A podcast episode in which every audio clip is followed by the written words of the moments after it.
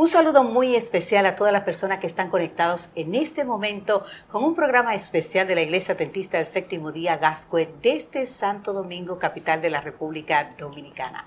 Esta es una serie de programas especiales con distintos especialistas, valga la redundancia, de temas de interés para cada uno de nosotros. Y queremos agradecerle porque nos está sintonizando en este momento. Pero además quiero invitarle a que se suscriba a nuestras redes, ya sea nuestro canal de YouTube, nos puede seguir también en Twitter, o también nos puede seguir en Facebook. Hoy estamos con la doctora Yaderis Barreiro, doctora en nutrición, y hoy vamos a hablar de un tema que cuando lo escuchamos a veces nos da escalofrío, nos paraliza, eh, nos hace perder el apetito, a otro le hace subir el apetito. Y el tema se titula La azúcar, mi peor enemigo. Así que, doctora, gracias por estar con nosotros en este momento, gracias por aceptar la invitación. Sabemos que tiene una agenda muy ocupada. Y el tema que hemos traído para hoy, el azúcar, mi peor enemigo, es un tema como un poco chocante y como yo decía, a veces paraliza un poco a las personas.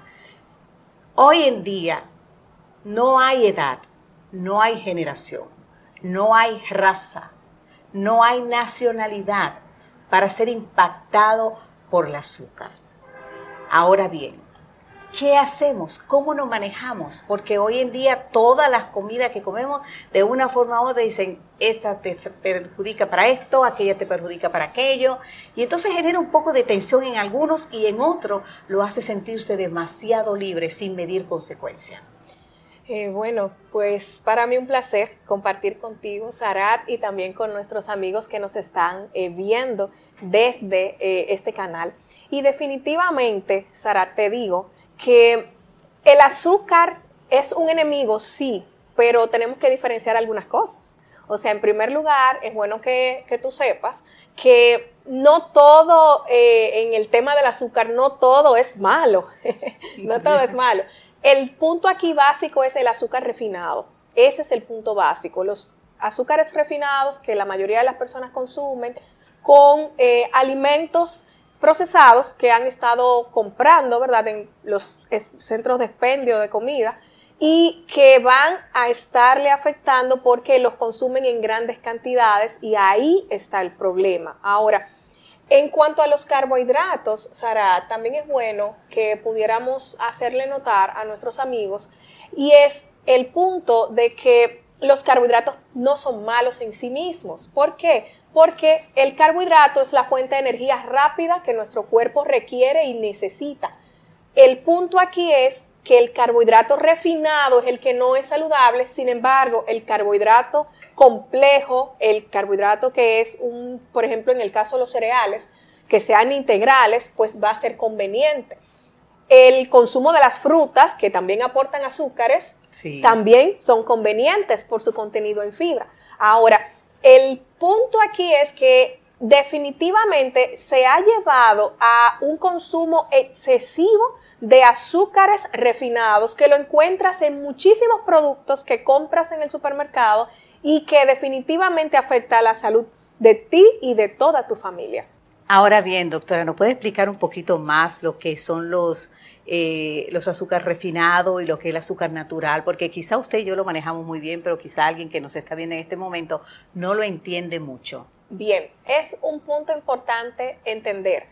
Eh, los carbohidratos nosotros los vamos a dividir en simples y complejos. Los carbohidratos complejos son esos hidratos de carbono que en su contenido tienen por lo menos un 20% de almidón o azúcares. Entonces, esos eh, carbohidratos complejos van a llevar un proceso de la digestión donde se van a desdoblar desde polisacáridos hasta disacáridos y monosacáridos en moléculas más simples. ¿Qué pasa con los azúcares simples, comunes y corrientes? El problema es que se absorben más, bastante rápido porque son monosacáridos y se asimilan muy rápido. Esto lo vamos a encontrar en las frutas, en el azúcar de mesa, en la miel de abeja, en la mayoría de bebidas eh, de jugo, ¿verdad?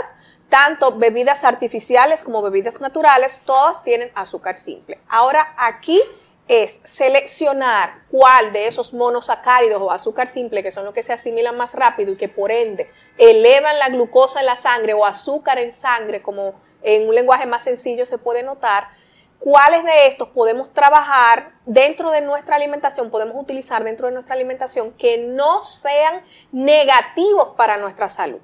Entonces, ahí el punto es revisar qué frecuencia yo tengo en mi consumo de azúcar y cuáles tipos de azúcares. Por ejemplo, los derivados de harina de trigo que se utilizan muy comúnmente, por ejemplo, se utiliza mucho el pan, se utilizan mucho los bizcochos, donde ahí no solamente tenemos el derivado de la harina, sino también tenemos el azúcar de mesa común y corriente. Ahí también tenemos lo que es una combinación no solamente de este tipo de azúcar, sino de otras sustancias químicas que le colocan para que ese bizcocho o ese pastel, como le dicen en otros países, o ese queque, como le dicen en otros países, eh, pues tenga un sabor agradable. Entonces ahí es el punto de nosotros tomar en cuenta el contenido de fibra.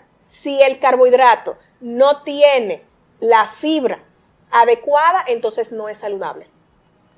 Y ahí es que está el punto básico con respecto al azúcar. Entonces, el azúcar de mesa común y corriente, en el tiempo que estamos viviendo hoy, no es necesaria. No es necesaria. Normalmente las personas consumen el azúcar blanca o refinada, el azúcar parda, son los que más normalmente se utilizan en la cocina. Sin embargo, no es necesario su utilización. ¿Por qué? Porque gran parte de los alimentos contienen ya azúcar y entonces vas a aumentar la entrada de azúcares a tu cuerpo produciendo efectos que no son saludables. Por ejemplo, cuando nosotros comemos azúcares de manera muy frecuente, sobre todo azúcar refinado, nosotros vamos a tener cambios negativos en la movilización de las grasas en nuestro cuerpo. Por ejemplo, en el caso del hígado, cuando nosotros tenemos un alto consumo de azúcares, sobre todo el azúcar refinado, entonces ahí nosotros corremos el peligro de entrar en un tema de hígado graso o una esteatosis hepática no alcohólica, que es la que estamos viendo más frecuentemente hoy y que eh, definitivamente puedes, puedes prevenirla. ¿Cómo? Controlando el consumo de azúcares, al igual que la adiposidad a nivel abdominal. O sea, esa barriguita que estamos viendo hoy de muchas personas aumenta bastante lo que es grasa visceral, que también es muy negativo porque te favorece a la resistencia a la insulina y por ende la prediabetes.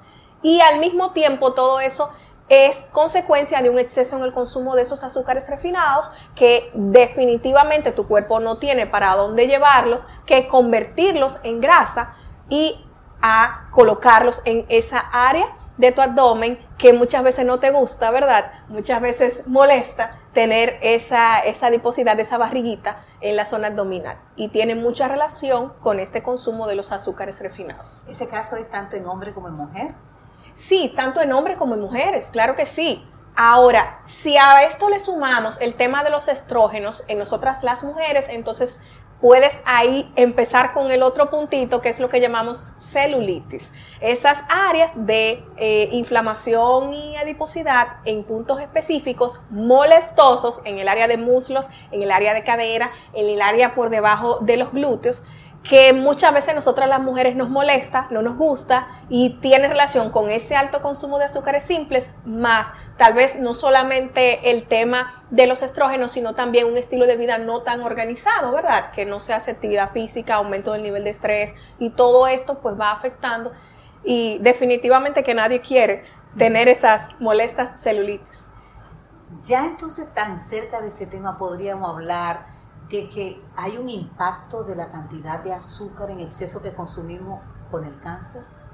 Claro que sí, claro que sí. Eh, el doctor Otto Warburg, él ganó un premio Nobel por definitivamente mostrar al mundo que una célula cancerosa sobrevive eh, en un ambiente donde hay un pH alterado, un pH ácido y donde hay poco oxígeno.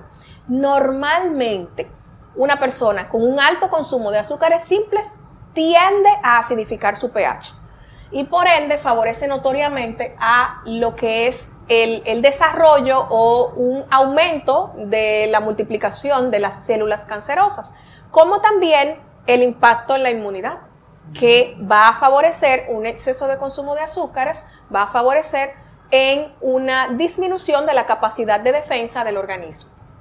Excelente. Doctora, como que el tiempo se va muy rápido, pero hay un punto que no podemos dejar y es nuestros niños. Nuestros niños quizá podemos decir que no sea imposible, pero se hace más difícil controlar en ellos lo que es el consumo del azúcar.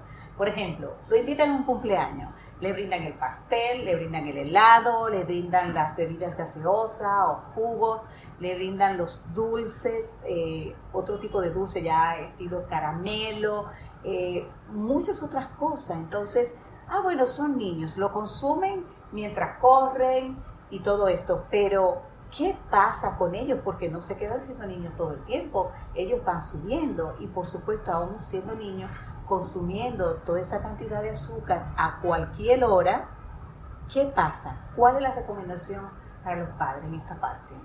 Bien, excelente pregunta, Sarat. Miren, cuando nosotros vamos a un cumpleaños, es bueno que, y les invito a que hagan ese experimento. Cuando vamos a un cumpleaños, le dan todo lo que dijo Sarat al niño. Le dan bizcocho, le dan helado, le dan la bolsita que está llena de dulces, que muchas veces no le controlan y entonces el niño muchas veces lo consume el mismo día, todos esos dulces. Em, el mismo, en el mismo eh, ambiente del cumpleaños, las bebidas que se le dan son azucaradas, por ejemplo, las bebidas gaseosas tienen un alto nivel de azúcar.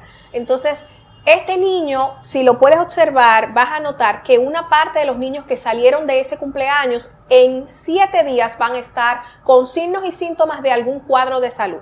Puede ser gripe, o sea, un resfriado, algo así común, pero puede ser en el caso de los niños asmáticos una crisis asmática, en el caso de los niños alérgicos una crisis alérgica, o sea, puede darse un cambio negativo al estado general de salud de ese niño. Y esto es debido a ese consumo en exceso de estos azúcares.